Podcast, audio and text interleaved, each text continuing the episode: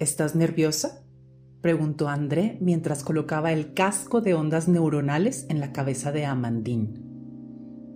Es muy común que las personas tiendan a olvidar las emociones una vez que nuestro cerebro asimila las novedades y las convierte en cosas comunes, comentaba mientras trabajaba con destreza.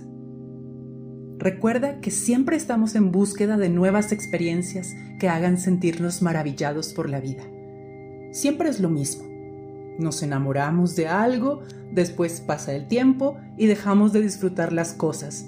Quizá esa sea la respuesta a tantas infidelidades en las parejas. Pero en este caso, querida amiga, nuestro estudio no va encaminado a resolver los problemas amorosos, sino que iremos a profundidad. Entonces, ¿cuál canción vas a escoger? Debe de ser un tema que hayas amado al extremo en el pasado y que ahora ya ni siquiera la consideres como de tu top 10 de canciones favoritas. Amandine levantó la cara y la ladeó levemente. Esa es la expresión que quería ver, gritó André emocionado. Tu mirada me indica que estás accediendo a los recuerdos auditivos. De acuerdo con la teoría Bandler y Grandeir, la dirección de la mirada revela muchos procesos mentales que están sucediendo en nuestro cerebro.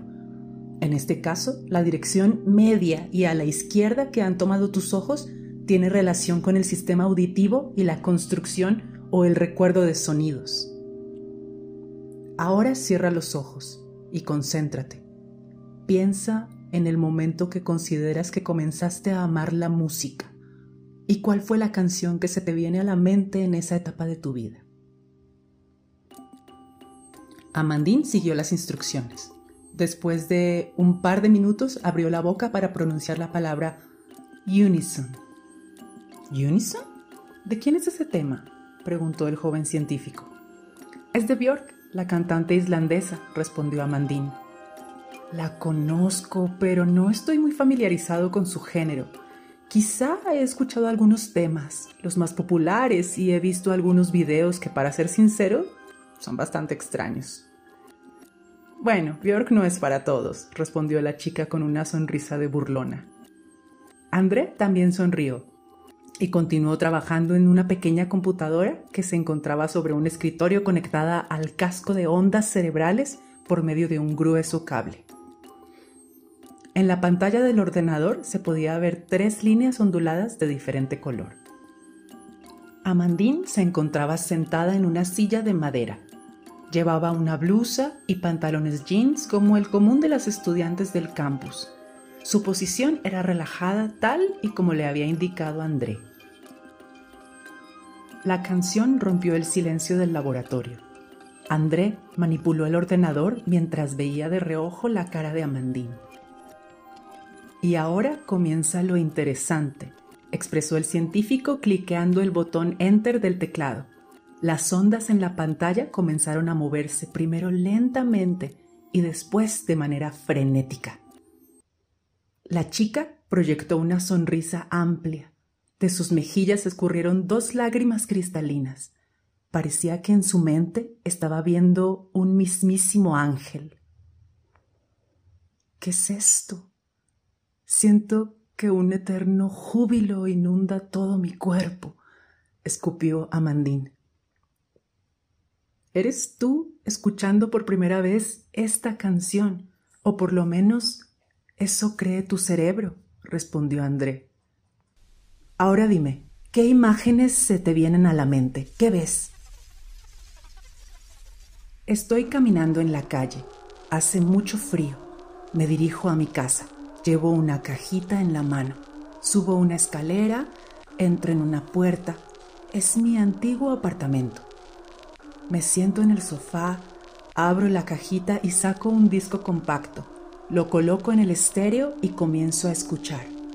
Enfrente de mí está sentada una niña con un vestido negro. Ella sonríe y se levanta para ocultarse en las habitaciones del fondo. Voy atrás de ella, pero no la alcanzo, se ha metido en el armario. El científico volvió a cliquear el botón del ordenador para poner fin al experimento. Amandine continuaba en un estado de éxtasis, mientras que su amigo, el joven científico, hacía notas en una libreta visiblemente emocionado. Estimada amiga, acabamos de recrear cerebralmente una emoción olvidada como si la hubieras sentido por primera vez. ¿Sabes qué implicaciones tiene esto? preguntó Andrea a la chica. Amandine, un poco más relajada y respirando profundo, respondió a la ligera. Estás creando una nueva droga. No, aunque podría ser. Sin embargo, mi estudio va encaminado a mejorar el aprendizaje, recreando las emociones. Algunos estudios señalan que para aprender con facilidad es necesario emocionarse, realmente amar eso que estamos haciendo. Y yo pretendo recrear e implantar artificialmente la esencia de esas emociones para que cualquier persona pueda aprender con facilidad cualquier cosa incluso con actividades que no sean agradables. Estimulación del cerebro en términos prácticos. En esta etapa del experimento, acabo de hacer un clon de la emoción que te dio en el pasado la canción que acabas de escuchar. Ahora, Amandine, dime, ¿qué es lo que más odias hacer? preguntó André. Mm, crucigramas, Odio los crucigramas, respondió la chica. De acuerdo. André imprimió en una hoja un crucigrama y lo entregó a Mandín. Enseguida le dijo que lo resolviera. La chica tomó la hoja con apatía, mientras que André accionaba nuevamente la computadora. Amandine comenzó a resolver el juego. Sus ojos iban de un lado a otro con rapidez, encerrando las palabras una tras otra de forma desesperada. 50 palabras en 5 minutos al finalizar la prueba. Resolviste el crucigrama como si realmente amaras hacerlo, y mejor aún como si fueras una experta al nivel máximo, dijo André. Amandine, totalmente sorprendida, volteó a ver a su amigo diciendo, No lo resolví sola. Me ayudó la niña del vestido negro en el apartamento. ¿Niña? ¿La niña que viste al escuchar la canción? preguntó el científico. Pensé que había sido un recuerdo de tu niñez, quizá. Esto es algo que deberé analizar más detenidamente. En efecto, los olores, sonidos y sensaciones pueden hacernos recordar cosas relacionadas con ellas, tal y como el olor de un delicioso pie puede remontarnos a la infancia e incluso hacernos traer a la mente cosas que ya hemos enterrado en el fondo del subconsciente. Los psicólogos llaman a este fenómeno eyecciones mentales. Sería interesante volver a repetirlo, solo para conocer qué imágenes concurren a tu mente mientras estimulo tu cerebro con la emoción artificial que he sintetizado. Probablemente podamos descubrir algo más por serendipia. A veces pasa cuando se hace un estudio como en el caso de la penicilina. Sir Alexander Fleming quería descubrir una supermedicina, pero al fracasar tiró todos sus ensayos. Después de algunos días observó en una placa Petri de desecho mientras las bacterias estaban siendo erradicadas por un misterioso moho. Et voilà. Así se descubrió la penicilina, dijo André. Amandine cerró los ojos nuevamente.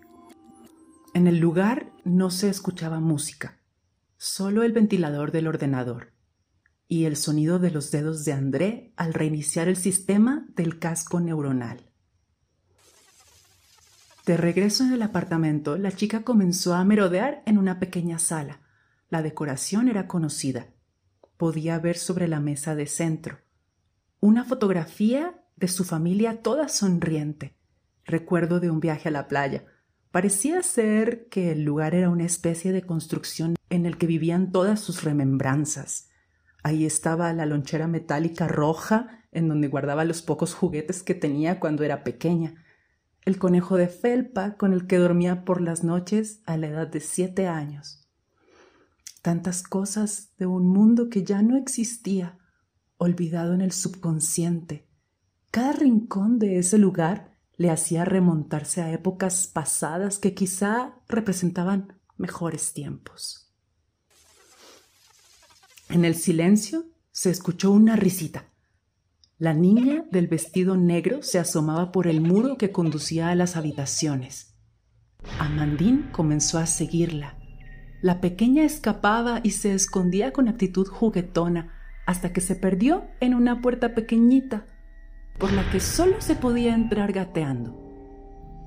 Amandine entró titubeante. El lugar parecía ser un sótano o desván polvoso, lleno de telarañas, iluminado por una serie de velas.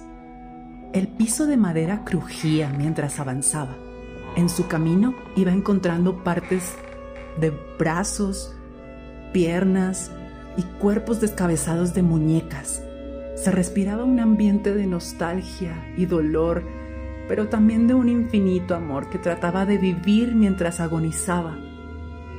Todo parecía indicar que esta guarida melancólica era el refugio de la pequeña, un lugar que había existido durante años en el inconsciente y que ahora podía ver claramente frente a sus ojos.